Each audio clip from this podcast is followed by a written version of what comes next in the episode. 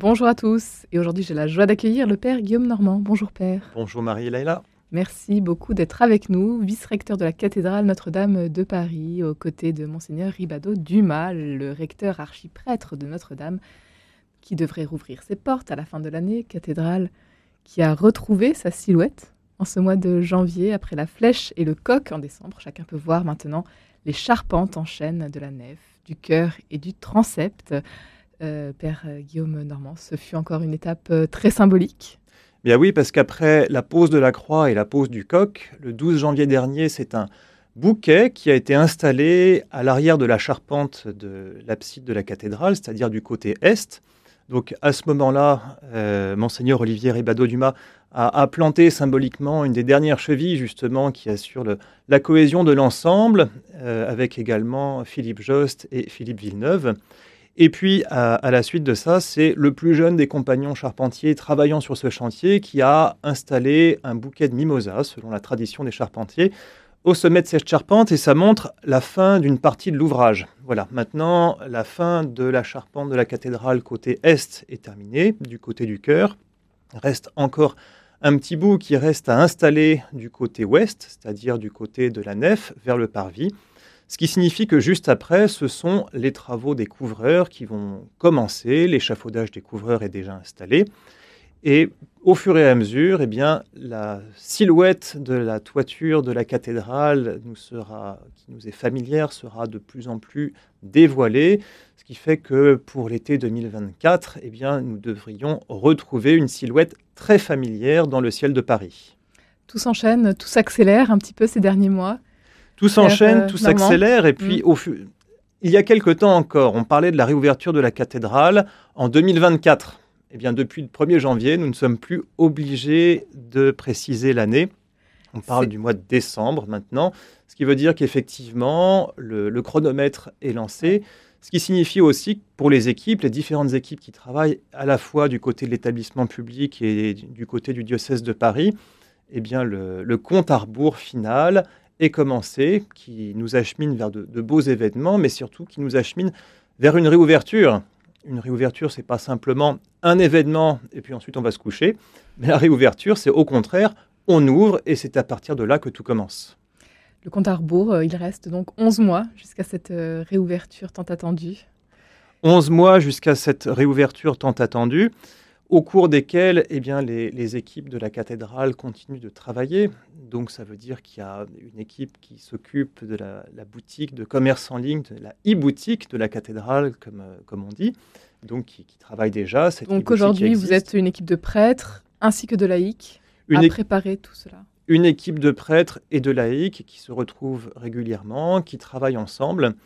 Euh, qui reste encore aujourd'hui une équipe finalement assez modeste et réduite. Une dizaine de personnes? Exactement. Euh, face à, l'ampleur de ce qu'il y a à accomplir, ça reste encore une équipe très, très modeste. Et alors, qu'est-ce qu'on peut trouver dans cette e-boutique? Tout un tas de petits souvenirs qui existent, qui sont liés à la cathédrale, d'objets, d'objets de piété, d'objets divers, et qui fonctionne non seulement euh, en France, mais également beaucoup à l'international. Nous sommes très surpris dans cette boutique de voir le nombre de commandes qui viennent des États-Unis, par exemple. Et ça permet de financer aussi les travaux ou, Ça participe pour le fonctionnement habituel de la cathédrale, euh, pour le, budget habituel de la, de la cathédrale. Combien de prêtres êtes-vous nous sommes, pour la cathédrale? Nous sommes actuellement cinq, voilà, y compris le recteur. Et donc, euh, chacun a des, missions un peu particulières. Il y en a un qui s'occupe particulièrement de l'accompagnement de la communauté Casa et de tout ce qui est finalement la, mise en œuvre euh, catéchétique, pédagogique de ce qui est proposé à la cathédrale, notamment avec l'allée de la promesse qui sera toute l'allée du côté nord de la cathédrale, euh, avec cette thématique partant de Noé, Abraham, et de montrer comment toute l'histoire du salut, eh bien, elle s'enracine dans l'Ancien Testament pour conduire au centre qui est le Christ, manifesté dans la clôture du cœur et où il y a finalement dans tous ces hauts reliefs la vie du Christ qui est racontée, centré également sur la, couronne d'épines qui y sera déposée. Et puis quand on redescend du côté sud de la cathédrale, c'est à l'aide de l'Esprit Saint qui montre les fruits de l'Esprit, c'est-à-dire la vie actuelle de l'Église. Il y a cette équipe-là, il y a l'équipe qui va concrètement s'occuper de l'accueil des pèlerins, de l'accueil des visiteurs, car il faut seulement s'imaginer que la cathédrale est un monument assez petit au regard des 14, 15 millions peut-être de visiteurs que nous accueillerons chaque année. Donc ça ne s'improvise pas, cela s'organise et l'équipe qui travaille là-dessus fait un travail absolument admirable. Et puis vous, vous vous occupez de la liturgie. Exactement, parce que la cathédrale est avant tout un lieu de culte, c'est-à-dire ce lieu où les chrétiens se rassemblent pour célébrer l'Eucharistie, pour célébrer les sacrements. Et puis finalement, on ne s'en rend pas forcément compte, mais euh, une messe où on arrive à prier, une messe où tout se passe bien, eh bien c'est quelque chose qui a été préparé. Donc ça nécessite la coordination à la fois des musiciens, des chanteurs de la maîtrise Notre-Dame, à la fois des clercs de la cathédrale qui très généreusement sont là présents au service pour les différents offices. Les organistes Les organistes, absolument. Et puis également la, sacristie. Bref, tout un petit monde qu'on n'imagine absolument pas. Mais quand tout se passe bien, c'est que tout a été bien préparé. Il faut un bon chef d'orchestre. Voilà. Père Guillaume Normand, donc euh, en ce moment vous êtes euh, Saint-Germain-l'Auxerrois en attendant euh, la réouverture de la cathédrale Saint-Germain-l'Auxerrois, où nous avons eu de, belles célébrations de Noël, justement, où la, maîtrise de la cathédrale était présente au grand complet, parce qu'elle euh, n'a jamais cessé de fonctionner pendant cette période de fermeture de la cathédrale, ce qui est très important parce que pour la vie de la liturgie, eh bien, avoir l'habitude de travailler ensemble, c'est euh, toujours extrêmement important. Célébrer le beau, c'était euh, l'occasion, euh, Monseigneur euh, Ribado Dumas le rappelait lors de, du bouquet final qui a été installé en janvier dernier, le 12 janvier dernier, Père Guillaume Normand. C'est spirituellement aussi très symbolique. De pouvoir accueillir et proposer le beau. C'est-à-dire que la cathédrale est un superbe écrin en lui-même. Et cette cathédrale, qui est un lieu de culte, justement, est un lieu de culte qui est ouvert à tous et qui met à disposition de tous la beauté du patrimoine euh, qu'elle a. Et n'oublions jamais que euh, tout ce patrimoine culturel, finalement, c'est ce qu'on pourrait dire du, du culte sédimenté. C'est-à-dire que si on représente sur les mets telle ou telle scène des actes des apôtres, si on représente dans les vitraux tel ou tel vie de saint ou tel aspect du mystère de la vie du Christ, c'est justement euh, toute cette vie de foi, toute cette vie de culte qui, vient se, sédimenter, se cristalliser dans une œuvre d'art qui va être la réalisation d'un artiste. Donc vraiment, la cathédrale est ce lieu de culte qui met à disposition la beauté d'un patrimoine culturel ouvert à tous. Père Guillaume Normand, vous êtes euh, arrivé à la cathédrale en septembre dernier pour participer à cette grande aventure de la réouverture de Notre-Dame. Comment est-ce que vous viviez tout cela? Ces derniers mois sont bien chargés.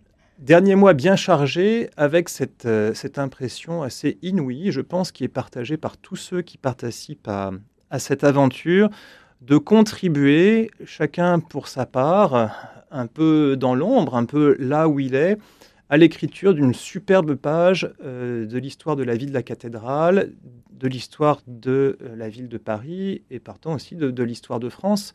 C'est absolument merveilleux de voir tous ceux qui œuvrent sur le chantier, tous ceux qui œuvrent à cette réouverture, de voir que nous participons à une œuvre qui nous dépasse tous et qui fait qu'au final, ce sera toujours Notre-Dame qui nous accueille. Voilà, quelles que soient les personnes qui sont, toutes les personnes qui sont impliquées dans ce, chantier du siècle et dans l'ouverture de la cathédrale de notre diocèse, du diocèse de Paris, c'est toujours Notre-Dame qui nous accueille, Notre-Dame qui accueillera les pèlerins, Notre-Dame qui accueillera les fidèles, Notre-Dame qui accueillera les visiteurs, Notre-Dame qui nous accueille tous.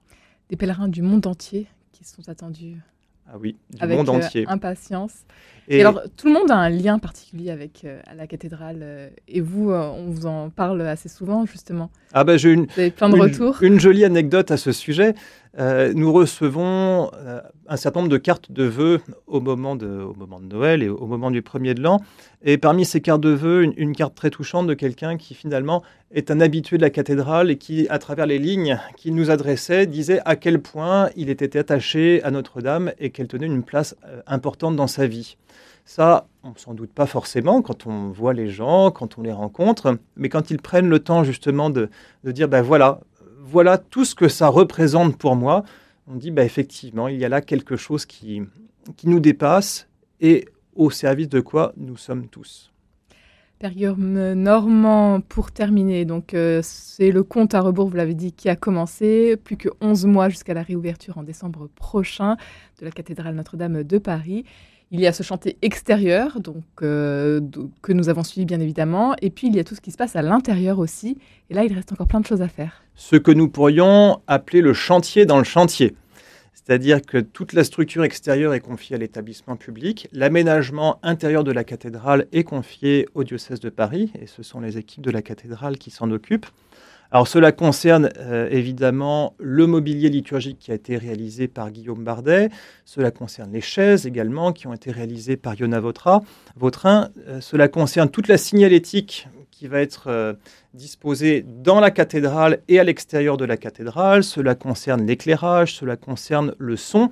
Bref, tout un, beaucoup d'aspects qui sont encore à mettre en œuvre. Et par exemple, euh, la, pour la teinte des chaises et du mobilier liturgique, tout cela devra encore s'accorder avec la blondeur de la pierre, avec la chair qui vient d'être restaurée, qui est beaucoup plus claire qu'elle ne l'était auparavant, avec les stalles qui également sont rénovées. Donc voilà, tout ça, ce sont des, des ajustements qui se feront dans les semaines et les mois à venir. Affaire à suivre donc. Un grand merci, Père Guillaume Normand, d'avoir été avec nous aujourd'hui. Je vous en prie, bonne journée.